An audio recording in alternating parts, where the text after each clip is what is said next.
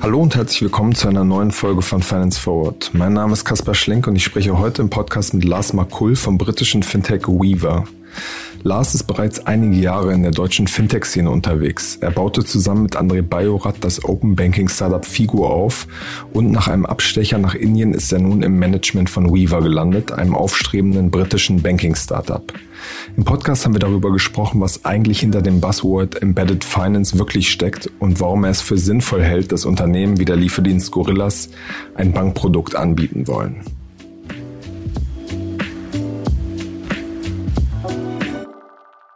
Hallo Lars. Hi Kasper. Lars, du bist 2014 beim Open Banking Startup Figo damals eingestiegen, hast das Unternehmen unter anderem mit äh, André Bajorat aufgebaut, den man ja aus der Szene gut kennt. Ihr habt schon am Anfang ähm, ja verschiedene Branchentreffen veranstaltet, unter anderem ein, ein Hackathon, äh, aus dem auch einige bekannte Firmen entstanden sind. Seitdem ist unglaublich viel passiert mit Figo, aber auch mit der Szene. Wie hat sich aus deinen Augen die ganze Fintech-Welt seitdem eigentlich verändert? Ja, ist eine sehr, sehr, sehr große Frage. Wenn ich das versuchen würde zu adressieren, würde ich sagen, was ich seit, ich würde sagen, ich habe angefangen mit der Fintech-Szene ungefähr 2012, als ich damals ein Praktikum bei einem VC gemacht habe. Ich hatte zu dem Zeitpunkt klassisch Finanzen in Frankfurt studiert, sehr oldschool unterwegs gewesen sind, mit, mit normalerweise Praktika in Banken und und Consulting. Ähm, der, der VC hat dann in dem Zeitpunkt gerade in SumUp investiert und das war der erste Moment, wo ich wirklich gesehen habe, dass neue Dinge entstehen im, in der Finanzbranche. Und genau, und dann über der Zeit mit Figo, ich glaube gerade 2014, wo dann viel im Fintech auch in Deutschland angefangen hat, haben wir sehr häufig oder sehr viel gesehen, dass neue Player wirklich sehr bestimmte Banking-Produkte adressiert haben. Die haben sich ein Bankprodukt rausgenommen, ähm, das dafür eine digitale Lösung gebaut äh, und genau diesen Markt angegangen. Und ich glaube, das war sehr erfolgreich für viele Firmen. Wo wir jetzt gerade, glaube ich, drinnen stehen, das ist auch ein Thema, wo wir jetzt darüber reden werden, ist halt, dass es jetzt viel, viel, viel stärker daran geht, dass Bankprodukte in den Kontext ziehen und in verschiedenste Anbieter integriert werden, die heute in anderen Branchen schon aktiv sind. Hm. Wie siehst du die, die Open Banking Welt? Da passiert ja auch unglaublich viel. Also Visa hat gerade äh, ja für über eine Milliarde Tink, einen schwedischen Anbieter, übernommen. Auch in der deutschen Szene passiert viel. Äh, Finlieb äh, Connect hat gerade noch mal eine größere Runde gemacht. Figo ist ja mhm. mit Finlieb Connect fusioniert. Fintech System wurde verkauft. Was ist da dein Blick? Auch jetzt so ein bisschen mit ein bisschen Abstand. Was ist da jetzt dein Blick drauf? Ja, relativ ähnlich. Also ich glaube, als es 2014 oder 2013, 14 ja in den USA, aber auch in Europa mit den ersten Anbietern von Open Banking angefangen ist, haben diese Anbieter alles gemacht. Also haben sich äh, mit Figo zum Beispiel alle Arten von Bankkonten, alle Banken im deutschen Markt adressiert. Was wir jetzt, glaube ich, gerade sehen, ist, dass viel, viel mehr andere sich sehr spezielle Bereiche raussuchen und dafür ähm, genaue Lösungen anbieten. Also wir sind zum Beispiel gerade Open Banking, klassischer Open Banking Anbieter macht ja so oder macht ja in der Regel ähm, Account Information Services, also Bankkontodaten auslesen und Payment Initiation, äh, die Zahlungsauslösung. Und wir sehen zum Beispiel jetzt Anbieter, die sich sehr speziell auf die Payment Initiation auslegen und dort noch weitere Service drumherum, drumherum anbieten, um noch weitere Benefits für die, für die Zielgruppe anbieten zu können. Okay, und das heißt, aus deiner Sicht geht dieser Trend erstmal noch in die, in die sozusagen Spezialisierung und noch nicht und zeitgleich aber auch eine gewisse Konsolidierung kann man ja sehen, oder? Auf jeden Fall. Und ich glaube, es ist gerade in Europa, ähm, wo natürlich sehr viele Länder eigene Anbieter hatten. Also ich habe mal so eine Liste geführt von Open Banking Anbietern in, in ganz Europa. Und klar, als der Trend dann gerade mit, mit Pleite in den USA, aber auch hier in Europa langsam angefangen ist, gab es halt in verschiedensten Ländern verschiedenste Teams, die das Problem adressiert haben. Natürlich durch weitere Fundings, durch Wachstum gibt es einige Anbieter, die dann expandiert sind in andere Bereiche, in andere Länder ähm, und natürlich andere Anbieter auch übernommen haben. Und dafür findet es gerade so eine Konsolidierung statt. Und ich glaube weiterhin aber, dass es so gewisse Anbieter gibt, die sich so bestimmte Probleme oder bestimmte Bereiche im Open Banking raussuchen, sich da sehr stark auf fokussieren, weil einfach nur die Connectivity zu Bankkonten, das war halt irgendwie damals 2014, war das ein, nicht ein USP, aber das war wirklich ein, ein großen Pain, den wir gelöst haben. Heutzutage gibt es halt sehr viele, die den lösen. Das ist halt die Frage, welchen, welchen Mehrwert, welchen Benefit kannst du halt noch deinen Kunden anbieten, außer der einfach puren Konnektivität zum Bankkonto. Da könnte dann zum Beispiel eine Analyse, Bonitätsprüfung und sowas reinfallen. Ne? Genau, zum Beispiel im oder im Bereich von der Zahlungsauslösedienst, wenn man jetzt den Zahlungsaus, äh, die, die Payment Initiation, wenn man die zum Beispiel an E-Commerce-Shops verkaufen möchte und einbinden möchte, die haben uns dafür noch viele andere Needs, was die, die Rückerstattung von, von, von Zahlungen geht, wenn ein Kunde ein Produkt zurückgeschickt hat. Ähm, all diese Lösungen sind natürlich auch sehr, sehr interessant. Hm. Glaubst du denn, dass es da auch nochmal eine weitere, ähm, ja, mehr Zusammenschlüsse, Käufe geben wird, was diese europäischen Player angeht? Du hast ja gesagt, du hast da die, die lange Liste quasi mal geführt. Ja, ich glaube schon. Also ich glaube, klar, gerade die Zielgruppe von diesen Firmen, das sind halt sehr häufig Fintech-Startup oder andere Digitalfirmen, ähm, die sind im Zweifel auch nicht auf ein, auf ein Land fokussiert, die wollen in mehreren Ländern unterwegs sein. Wenn man mit Fintech-Startup spricht, bei denen, die begleitet bei der, äh, bei der Selektion der Provider, ist ein sehr wichtiges Merkmal auch immer die, ähm, die Länderabdeckung, ob sie in einem Land aktiv sind oder in mehreren Ländern aktiv sind. Von da wird das auf jeden Fall weitergeführt. Ist die Frage halt, ob so gewisse keine Nischenländer, Nischenindustrien gibt, die sehr bestimmte Needs haben, die ja vielleicht irgendwie einen bestimmten Provider erfordern oder ermöglichen, dort, dort irgendwie Bestand zu haben. Aber klar, im Zweifel wird dann noch weitere, äh, weitere Konsolidierung stattfinden. Was wird dann am Ende aus deiner Sicht, wie viel werden da übrig bleiben? Und das dann die, die drei, vier Ting, vielleicht Yappeli, True Layer, ja, wahrscheinlich. Noch nicht darüber nachgedacht, was eine genaue Zahl sein könnte, aber so, ich würde wahrscheinlich vermuten, vier bis fünf große Anbieter realistisch vielleicht in, in ganz Europa und dann sicherlich vielleicht weitere Nischenanbieter für gewisse Nischenmärkten und vielleicht irgendwie Nischen, äh, Nischenindustrien. Genau, bevor wir jetzt auf dein, dein heutiges Thema, an dem du gerade arbeitest, kommen, lass uns noch mal kurz einen kurzen Exkurs machen und zwar äh, auf dein, zu deiner Zeit äh, in Indien. Nachdem du bei Figo raus bist, hast du ja eine Zeit lang da in Indien gearbeitet, äh, gearbeitet. Was ist da passiert und was, was sieht man da? Was passiert eigentlich da in der Szene?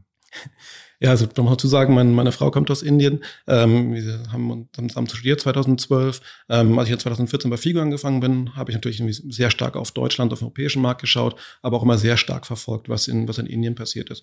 Damals um den Zeit 2013, 2014 war Fintech in Indien quasi nicht präsent. Gerade der, der Regulator war sehr, sehr einschränkend, was möglich war, was erlaubt wurde.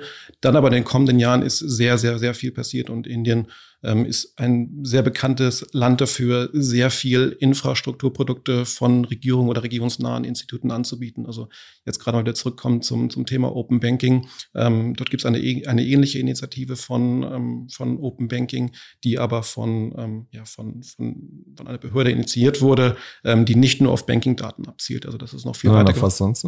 Telekommunikation, Healthcare, Insurance, die ganzen Themen, die werden auch äh, adressiert. Banking ist halt ein ähnliches Thema, das wir auch in Australien vorhanden, wo die Regulatorik, die Vorschrift eine, ja, ein Open Data Ansatz fährt, wo gewisse Industrien sich öffnen müssen. Banking ist halt sehr häufig der erste, die erste Industrie, die adressiert wird, weil hier halt sehr häufig ähm, wettbewerbshindernde Situationen vorhanden sind und ähm, der Zugang zu Daten und Funktionen sehr häufig neue Innovationen fördert. Aber andere Industrien werden danach auch kommen. Genau, und ich hatte, ich hatte eine Zeit lang dann, als ich bei Figo ausgestiegen bin, 2019, habe ich ja gut für mehr als ein Jahr als Freiberufler gearbeitet und unter anderem auch ein Projekt betreut, äh, Open Banking in, in Indien, wo es darum ging, gegen Banken zu helfen, die richtige Infrastruktur anzubieten. Und ja, es ist ein, ein sehr interessanter Markt, ein sehr großer Markt, ähm, äh, wo sehr, sehr viel passiert auf Infrastrukturseite. Was ist da seitdem, was für, für Trends kann man da beobachten? Also in, in Indien speziell ist, glaube ich, die Situation natürlich eine ganz andere als in, als in Europa.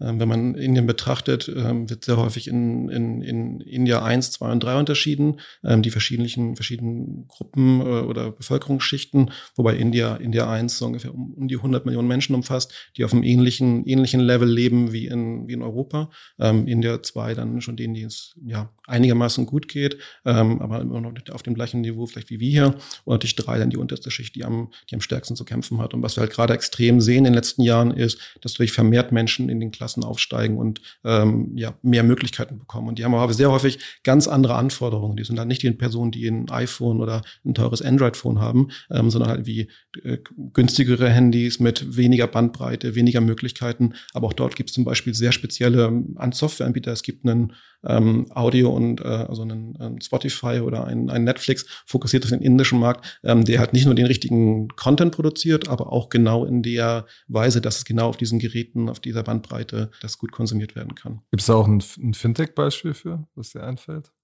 Mhm. Ich glaube, eines der, eines der größten oder interessantesten Fintech-Startups aus Indien würde ich wahrscheinlich äh, Cred bezeichnen aus, aus Bangalore, ähm, von einem Gründer, der vorher schon andere Firmen aufgebaut haben. Das ist eine Lösung, die es dir ermöglicht, deine Kreditkartenrechnung einfach zurückzuzahlen. Ähm, also in Indien ist es sehr häufig, dass du eine Kreditkarte auch normal benutzen kannst und am Ende des Monats musst du die zurückzahlen. Sehr häufig halt über die bestehende Infrastruktur, dass du eine Zahlung auslösen musst. Und ähm, diese Firma hat eine Lösung dafür gebaut, dass du das einfach über deren App machen kannst. Es ist sehr, sehr einfach.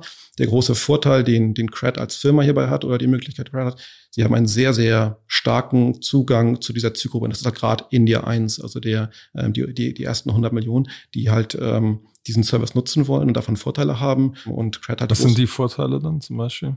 Ähm, also im ersten Linie einfach nur das einfach schnelle Bezahlen von der Kreditkartenabrechnung. Ähm, aber was natürlich ähm, Cred dann das, das Modell, das, das Monetarisierungsmodell ist das, dass sie den Zugang an diese Zielgruppe verkaufen. Sprich sehr viele Promotions, Marketingaktivitäten von Firmen, ähm, sehr viele Firmen, die Rabatte und kostenlose Produkte dieser Zielgruppe anbieten, möch anbieten möchten, um sie für gewisse, gewisse Produkte zu begeistern, die dann danach irgendwie dauerhaft in den, in den Konsum übergehen. Hm.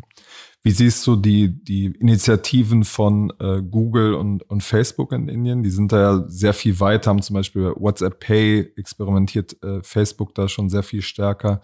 Google geht ja da stärker in diese Super-App-Richtung, dass im Messenger verschiedene auch Fintech-Payment-Funktionen integriert sind. Wie siehst du das? Der, der Markt in Indien ist natürlich dadurch ein sehr interessanter Markt, weil es ein großes Land ist mit äh, ja, mehr als einer Milliarde Menschen, die hier leben. Ähm, wie schon beschrieben, ist es natürlich immer sehr stark in Schichten unterwegs und das Land an sich ist auch sehr fragmentiert in verschiedensten Präferenzen und und äh, auch Kulturen am Ende. Ne? Kulturen, meine, auf Sprachen, der, auf, der, auf der auf der Banknote sind ja glaube ich allein sechs, sieben unterschiedliche Schriftarten drauf, in denen das da steht. Wenn man ganz genau sein möchte, kann man sagen, dass Indien mehr als tausend verschiedene Sprachen hat. Von daher ist es ein, ja, ein sehr, sehr fragmentiertes Land. Ähm, ist natürlich aber super interessant für, für viele Tech-Firmen, diesen Markt zu adressieren, ähm, weil gerade dort, also gerade hier in Europa oder vielleicht in den westlichen Ländern, ist halt sehr häufig so, dass ein neuer Service halt sehr häufig, äh, häufig bedeutet, einen alten Service zu ersetzen. Ein Fintech-Startup hier in Deutschland muss im Zweifel den Kunden davon überzeugen, dass das klassische Bankprodukt nicht mehr interessant für ihn ist, ähm, sondern diese Fintech-Lösung zu nutzen. Und das hast natürlich gerade in solchen Ländern, wo halt sehr viele Menschen mehr Geld haben, mehr Zugang zu Lösungen, die noch nichts haben, noch viel einfacher adressiert werden kann. Wie siehst du dann, ähm, also kommt das gut an, was, was Google und Facebook da jetzt äh, gestartet haben? So und so. Ich glaube gerade ähm, Gerade Facebook mit WhatsApp Pay hatte eine, einige, eine Herausforderung zum, zum Launch schon vor einigen Jahren. Ähm, die Anforderung in Indien ist da sehr stark, dass Firmen, die in Indien aktiv sein möchten, ihre Teams und auch ihre Data Center alle vor Ort haben möchten. Und gerade die Teams müssen wirklich, die an dem Produkt arbeiten, die müssen vor Ort in Indien sitzen und dürfen nicht woanders sitzen. Das war, wo, glaube ich, WhatsApp Pay schon, schon bekannt gegeben wurde und danach wieder äh, zurückgefahren werden musste, weil diese Anforderungen nicht erfüllt wurden. Ähm, das sind so die gewissen Herausforderungen. Generell ist, glaube ich, Indien, wie wir es auch hier in Europa sehen, hat man natürlich schon als, ähm, ja, als Regulator beziehungsweise als, als Regierung natürlich schon wieder einen Versuch oder einen Anreiz, lokale Player zu unterstützen und die halt eher zu, ähm, dazu ermöglichen, diese Lösung anzubieten. Von daher viele dieser Infrastrukturprodukte, die ich angesprochen hatte, die es in Indien gibt, ähm, also gibt es sehr, sehr viel von, von Identity Verification über Open Banking Schnittstellen ähm, bis hin zu jetzt mittlerweile ähm, Embedded Lending Infrastruktur, die zur Verfügung gestellt wird. Ähm, die ist halt immer sehr stark darauf aus, dass alle Anbieter die parallel nutzen können können und dass irgendwie keine Bevorzugung von, von internationalen Tech-Playern besteht. Hat es sich da an irgendeinem Punkt gereizt zu sagen, so, ich will jetzt hier irgendwie was aufbauen, ähm, ich will jetzt hier in diesem Markt, der sich gerade entwickelt, was gründen?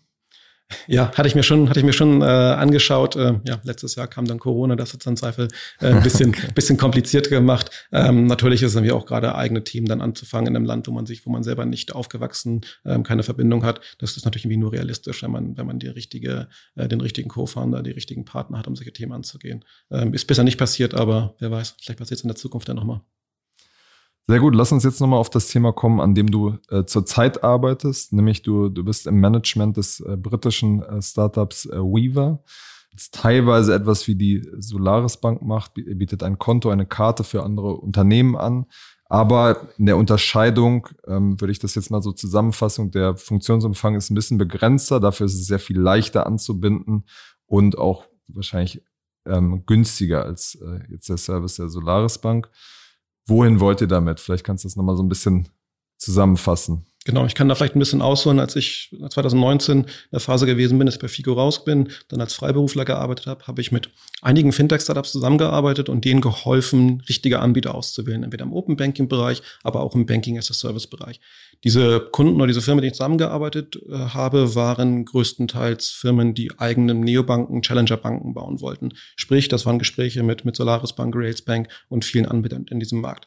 Parallel habe ich, ähm, gerade 2019, wo der, der, der das, das der Trend ähm, Embedded Banking aufge oder noch viel stärker ähm, Fokus bekommen hat, gerade in den USA. Sehr viele Menschen, sehr viele VCs, die darüber geschrieben haben und ähm, Andreessen Horowitz natürlich sehr bekannt, aber auch Matthew Harris von Bain Capital hat ja sehr viele Analysen zugefahren, was Embedded Banking bedeutet. Embedded Banking heißt halt, dass Firmen, die keine eigene Bank sind und auch keine eigene ähm, Tendenzen haben, später mal Bank zu werden, trotzdem Banking-Produkte anbieten möchten. Und ich habe halt selber gemerkt, als ich durch den Prozess durchgegangen mit mit äh, mit der Selektion vom Banking Service Provider, dass die Möglichkeit, die Opportunity sehr groß ist für Firmen, die, die, das, die das machen möchten, aber dass die, die Latte sehr hoch hängt mit diesen Firmen zusammenarbeiten, dass da sehr viel Komplexität hintersteht. Also wenn man sich das vielleicht vorher noch nicht genau angeschaut hat oder selber durchgegangen ist, Klar haben Bank, traditionelle Banking-as-a-Service-Anbieter bieten dir eine Lizenz und du brauchst keine eigene Lizenz. Da ist trotzdem aber sehr, sehr viel Arbeit, die du als Kunde machen musst. Das, ist, das sind Themen von Compliance, von Policy schreiben,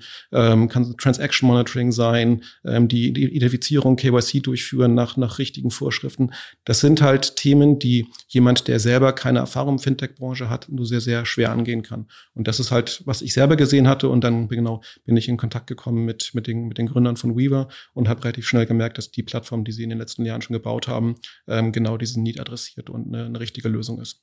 Wie viel einfacher ist das dann? Also wie kann man sich das dann vorstellen, wenn jetzt irgendwie hier ein Startup, die ein E-Commerce-Startup sich überlegt, okay, ich will jetzt auch ein Banking-Produkt anbinden. Wie funktioniert das dann?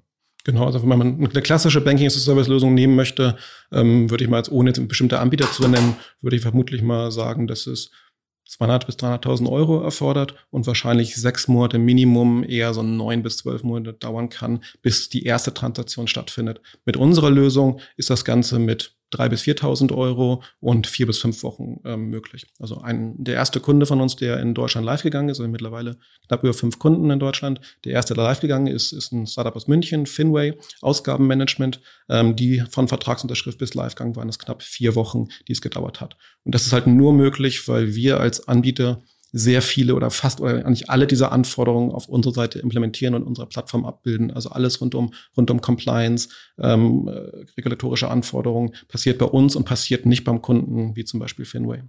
Hm. Wir hatten jetzt vor, vor einiger Zeit mal über ähm, Gorillas berichtet, die, die ja auch äh, zumindest planen, perspektivisch äh, sowas wie eine Kreditkarte anzu, anzubieten und ein Rabattprogramm. Und da gab es dann viele Kommentare, wo die Leute gesagt haben, äh, ist doch, das macht jede Airline schon, das bringt's doch überhaupt nicht.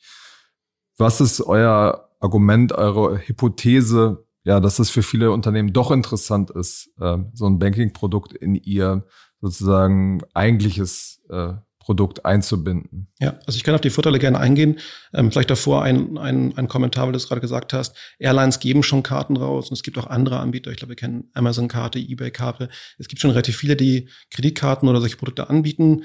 Eins, was man sich halt sehr stark bewusst sein muss, das ist halt nicht embedded, wie wir es verstehen, also embedded von digital integriert in die Lösung. Das ist sehr häufig ein paralleles Portal, wo ich mich einloggen muss, was im Zweifel nicht ganz so schön ist wie die, wie die echte Lösung, nicht ganz einfach zu nutzen ist. Ja, ich bekomme ein paar Benefits von Cashback und Meilen sammeln, aber richtig embedded ist es eigentlich nicht. Der große Vorteil, den ich als Kunden habe, wenn meine Lösung halt, wenn mein Banking-Produkt dann halt direkt embedded ist, dass ich halt ähm, Banking genau dort machen kann, wo ich halt eh schon bin. Ich muss mich nicht nochmal einen neuen, neuen Browser öffnen, dort einloggen, da zu sehen, sehen, ich sehe meine Transaktionsdaten dort. Der Anbieter kann diese Daten noch viel stärker verknüpfen mit dem Hauptprodukt. Ähm, ich kann den direkten Zusammenhang von der Zahlung und ähm, vielleicht einer Buchung sehen äh, in der Lösung. Da gibt es relativ viele, viele Benefits auf, ähm, auf Kundenseite.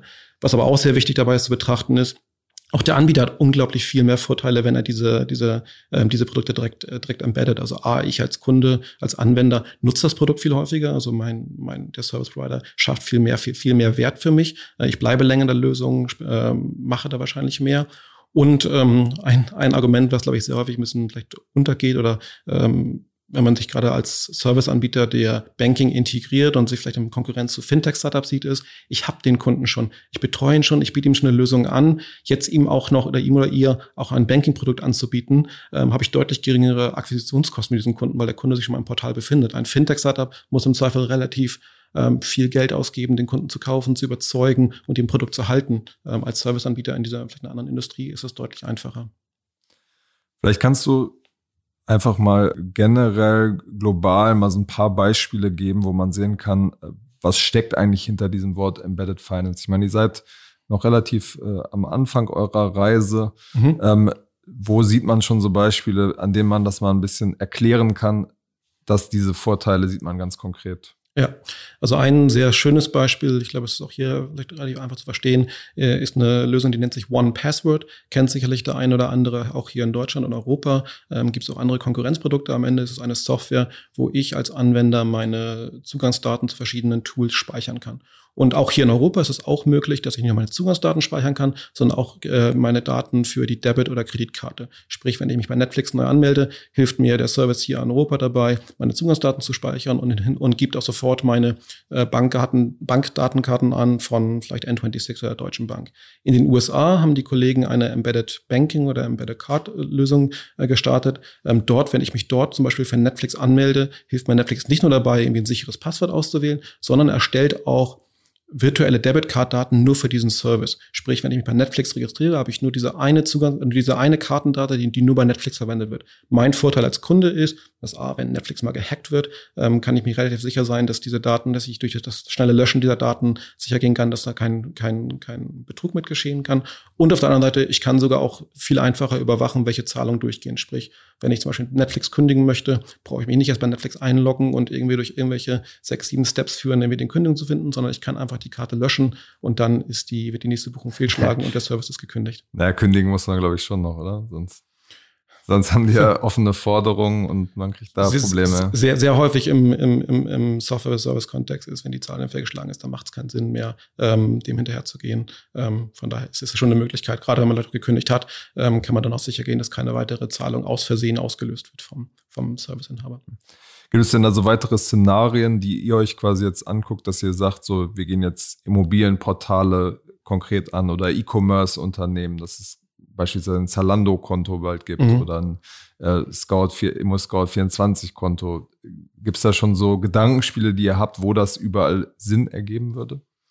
Wir haben verschiedene Industrien, die wir uns sehr genau anschauen. Ich glaube, der das, was auf alle zutrifft, diese die wir uns anschauen, die sind alle irgendwie mehr oder weniger vertikale SaaS-Lösungen, also Software für Software as Service-Lösungen, die sich ein bestimmtes Problemfeld oder eine Zielgruppe ausgesucht haben und dort Lösungen anbieten. Also wir haben bei Weaver schon ein paar Kunden, die das relativ gut gemacht haben. Ein Kunde von uns ist ein, äh, ein Startup aus Malta, die bieten eine, eine Online-Lösung an für Inhaber von Ferienwohnungen, ähm, dass sie die gesamte Ferienwohnung über Portal verwalten können. Und jetzt mit unserer Integration können sie halt nicht nur alle nicht Bank- und Nicht-Finanzthemen verwalten, sondern auch ein Bankkonto und Debitkarten diesem, ähm, diesem Inhaber rausgeben, um alle Zahlungen abzuwickeln, die in diesem Kontext dieser, dieser Ferienwohnung zum Beispiel stehen. Das ist ein Beispiel. Andere, das sind noch keine Kunden, die jetzt live sind, aber andere Gespräche, die wir gerade führen. Äh, Plattformen sehr häufig, Plattformen, die Arbeitskräfte oder Firmen vermitteln. Ähm, also das klassische Beispiel in den USA ist ja auch Uber und Lyft, ähm, die auch. Aber Uber hat es, glaube ich, wieder ein bisschen zurückgeschraubt. Die, die haben es zurückgefahren mhm. aus, äh, aus verschiedensten Gründen. Lyft, der Konkurrent in, in den USA, bietet es weiterhin an,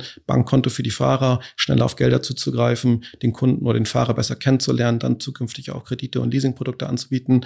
Ähnliche Vergleiche kann man auch hier in Europa sehen. Wir führen Gespräche mit Anbietern, die ähm, eine Plattform für zum Beispiel für das Vermitteln von Putzkräften oder Reinigungskräften haben, ähm, die auch im Gespräch, Gespräche, die ich selber geführt habe, wo, sie, wo, der, wo der Inhaber gesagt hat, ich kenne meine Zielgruppe so gut, keiner kennt meine Zielgruppe so gut, so gut wie ich und meine Zielgruppe hat es tendenziell auch sehr schwierig, richtige Bankprodukte zu bekommen, weil es nicht die, nicht die Lieblingszielgruppe von einer Bank vielleicht ist. Und er sagt halt, oder der Anbieter sagt halt, ähm, wenn ich halt diese Bankprodukte anbieten kann, kann ich halt viel bessere Value für meine Kunden schaffen als, als jeder andere.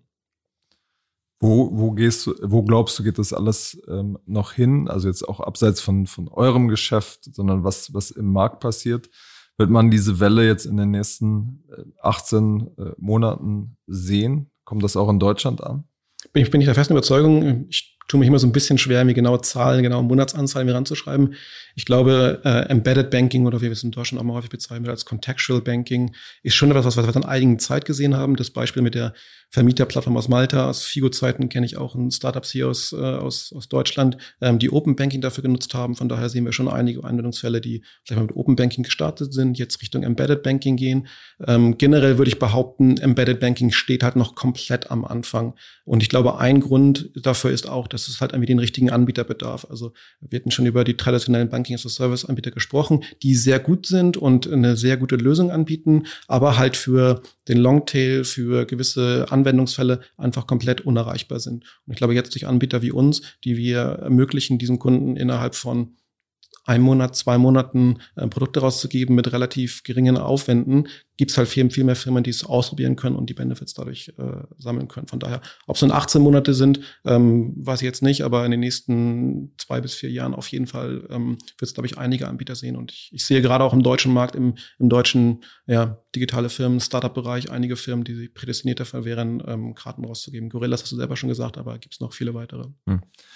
Und man muss ja dazu sagen, dass sich auch in, in eurem Markt selbst noch was tut. Da gibt es ja zum Beispiel äh, Swan aus, aus Frankreich, wo Creandum eingestiegen ist. Das genau. heißt, da in dieser zweiten Generation der, der Banking as a Service äh, Anbieter tut sich ja auch noch mal was. Ihr habt gerade Geld eingesammelt, unter anderem von, von Headline, ehemals E-Ventures.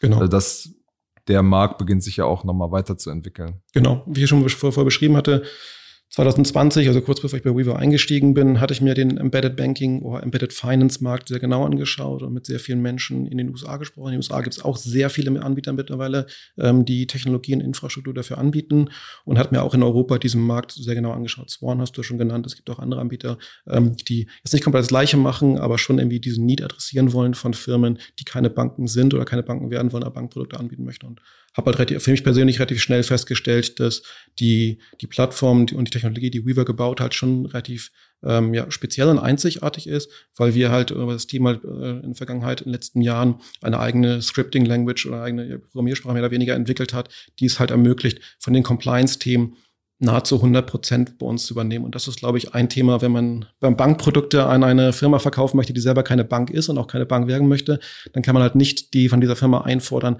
dass sie Dinge wie KYC, UBO, AML und sonstige andere Akronyme und Buzzwords versteht und komplett irgendwie richtig integrieren kann. Das musst du halt als Anbieter machen. Und ich glaube, da sind wir mit unserer Lösung ähm, sehr gut aufgestellt. Wie sieht das eigentlich aus mit der, mit der Datennutzung? Weil das ist ja bei Kontodaten immer so auch so ein bisschen ähm, heikles Thema. Mhm. Aber wäre ja beispielsweise, wenn man das Gorillas-Beispiel sich anguckt, wäre es ja total sinnvoll zu gucken, okay, kauft jetzt irgendwie bei Flink oder bei Rewe ein und kann ich dem irgendwie durch Gutscheine dazu bringen, mehr bei mir zu kaufen? Also wie, wie seht ihr auf das Thema? Klar, also wie gesagt, es gibt verschiedene, verschiedene Vorteile, die ich ausspielen kann, wenn ich digital, wenn ich Bankprodukte in meinen eigenen Service integrieren. Ähm, gerade die Datennutzung verstehen meine, meine Kunden, meine Nutzer besser zu verstehen und bessere Incentives oder Anreize zu setzen, ist natürlich ein sehr, sehr valider Punkt. Ich glaube, generell hat es natürlich auch einen sehr großen Vorteil, dass Bankprodukte sehr sticky sind. Also einmal ein Bankprodukt irgendwo eingesetzt haben und gerade wenn es im Kontext passiert, gerade wenn ich so einen Anbieter äh, einsetze, den ich eh schon sehr häufig nutze für andere Lösungen, dann bin ich halt als Anwender noch viel mehr geneigt, diese Produkte halt weiter zu nutzen. Und dann wird es natürlich auch für mich sehr schwierig, wenn ich Gorillas jetzt nehme als Beispiel, wenn ich in Gorillas die, die Karte bekomme und dann wie Cashbacks bekomme. Ähm, klar, Cashbacks kann dann Gorillas viel einfacher geben, weil Produkte sehr häufig bei ihnen gekauft werden, ähm, dort Anreize schaffen. Dann, selbst wenn ich mal einen Gutschein von Flink bekomme, bin ich vielleicht trotzdem nicht so, so äh, äh, ja, der steige, denke ich nicht so stark darüber nach, dahin zu wechseln, weil ich im Zweifel weiß, ähm, dass die Benefits hier äh, für mich größer sind. Aber das ist auch nur sehr häufig nur ein Beispiel, aber gerade in dem Beispiel, glaube ich, ein sehr wichtiges. Die, die Frage, die ich mir stelle, ist es, ist, sind die wirklich noch so, so sticky? Also bleiben die Leute wirklich dabei? Weil dadurch, dass jetzt alles äh, umsonst ist, dieses Basisprodukt an vielerlei Stellen, hat man natürlich dann auch irgendwie mehr Konten. Und ich kann mir vorstellen, also zum Beispiel, ich habe mir mal ein Revolut-Konto gemacht und nutze das jetzt aber nicht äh, mhm. sonderlich oft. Und dadurch hat man ja auch mehr so tote Konten, sage ich mal. Ne? Klar, das ist ein Argument, das ich auch sehr häufig höre und ich glaube, das kann man auch jetzt nicht komplett jetzt mit, mit Fakten und Daten heute schon widerlegen. Aber ich glaube, eine Sache, die man sich sehr, sehr stark bewusst sein soll, die zukünftigen Anbieter, die uns Bankprodukte anbieten, das sind halt keine Banken. Also das Revolut-Beispiel ist halt einfach, ja, es ist eine digitale Bank, ja, das hat vielleicht irgendwie bessere Lösungen als vielleicht ein, ein traditionelles Konto bei der Sparkasse, bei der Volksbank, aber es ist trotzdem noch eine Bank, die dich als Bank präsentiert und Bankprodukte anbietet. Wenn ich das Ganze im Kontext nutze von einem Gorilla, von einem, keine Ahnung, One Password, ähm, von, von Lösungen äh, in, in anderen Bereichen, dann ist es, ja, ist es, die Stickiness, glaube ich, deutlich einfacher, als, ähm, als jetzt jemand zu überzeugen, ein neues Bank zu nutzen. Hm, okay. Alles klar, lass uns äh, zum Schluss noch mal ein bisschen darüber reden, was du für, für Trends in der, in der Szene insgesamt siehst, weil du ja auch ähm, ja, sehr viel Kontakt zu, zu anderen Playern ähm, in Berlin, aber auch in anderen Städten hast und mitbekommst, was da neu gegründet wirst, auch als Angel-Investor unterwegs bist. Mhm. Was, was siehst du da so an, an neuen Mustern, die sich irgendwie gerade auftun? Klar, in meinem, in meinem Fokus natürlich irgendwie sehr viel, was ich im Bereich Embedded Banking anschaue oder auch Open Banking. Ich glaube, so die, wenn ich drei Bereiche aussuchen möchte, sind es die beiden auf jeden Fall. B2B-Payment finde ich sehr, sehr spannend. Also das, äh, Was passiert da so aus deiner Sicht? Ähm, ich glaube, die viele Dinge, die wir auf der B2C-Seite schon gesehen haben, ist natürlich das klassische Beispiel, was erst B2C passiert, kommt dann später auch zu B2B. Ähm, aber jetzt zum Beispiel gerade Startups gesehen ähm, oder auch gerade ins Eins investiert, ähm, das eine Bezahllösung für Marketplaces, für B2B Marketplaces anbietet. Ähm, dort äh, bei einer Pay Later ist, glaube ich, schon relativ bekannt, aber gerade halt sehr fokussiert. Wir reden hier wieder von Vertical Solution, sich bestimmte Zielgruppe rauszusuchen ähm, und da eine Lösung anzubieten. Das ist, glaube ich, sehr, sehr interessant. Und auf B2C-Seite ohne jetzt vielleicht einen bestimmten, bestimmte Startup bestimmten Bereich nennen zu wollen. Ich finde persönlich finde sehr spannend die gesamte ähm, Schnittstelle zwischen Arbeitgeber und Arbeitnehmer. Also wir sehen selber bei Weaver, wir haben einige Kunden, die Employee Benefits, also Mitarbeitervorteile rausgeben. Da gibt es in Deutschland auch schon einige Anbieter. Ähm, generell diese Schnittstelle, auch in den USA sehen wir Anbieter wie zum Beispiel Gusto, äh, ein Anbieter für Technologie, für Software-as-a-Service-Lösungen für Firmen, um Mitarbeiterzahlungen, Gehälter auszuzahlen, die halt immer weiter voranschreiten. Ähm, weiter das ist dann das, was unter Payroll äh, Schnittstelle quasi genau. subsumiert wird. Genau. Und diese Anbieter, also zumindest in den USA sehen wir schon noch erste Anzeichen in Deutschland, dass diese Anbieter halt auch den Schritt Richtung Mitarbeiter gehen wollen. Dass sie halt nicht nur eine, äh, eine unsichtbare Lösung für den Mitarbeiter sind und nur auf Arbeitgeberseite agieren, sondern dass sie auch Finanzprodukte an den, an den Arbeitnehmer geben möchten. Und ich glaube, speziell, da gibt es sehr häufig auch ähm, die Themen ähm, Early Wage Access, also den, den ähm, Gehältern wie früher abzurufen für gewisse Mitarbeiter. Diese gesamte Schnittstelle von, von Arbeitgebern, Arbeitnehmer, glaube ich, ist eine sehr interessante. Und was ich halt besonders finde, oder was generell besonders ist, ist, wenn du halt dort involviert bist als Anbieter und sofort irgendwie Gehalt ist halt äh, dann schon ein sehr, sehr, sehr sticky Bereich. Wenn du da eine Lösung anbieten kannst, ähm, dass deine, deine Kunden da irgendwie mit involviert sind äh, in dem Bereich, ist das schon etwas sehr, kann das sehr, sehr stark sein. Aber es sieht man im Moment noch nicht so stark nach Deutschland kommen, oder? Weil in den USA gab es ja dieses, ähm, ich habe irgendwie das Produkt, dass mein Gehalt schon am Anfang des Monats ausgezahlt wird. Da gab es ja einige Anbieter, die mhm. sowas gemacht haben, zum Beispiel auch für die Gig Economy, dass man versucht äh, zu projizieren, was, was kommt für Gehälter rein und das schon vorher auszuzahlen. Mhm. Sowas hat man ja in, in Deutschland, habe ich zumindest nicht gesehen. Steht am Anfang. Steht am Anfang. Steht am Anfang. Alles klar, das. Dann sind wir mal gespannt, was da, was da jetzt noch alles Neues kommt. Und vielen Dank für deine Zeit und bis zum nächsten Mal bei Finance okay. Forward. Vielen Dank, Kasper. Danke.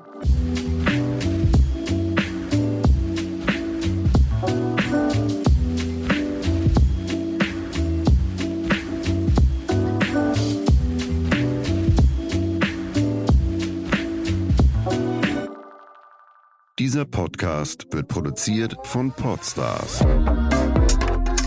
bei OMR.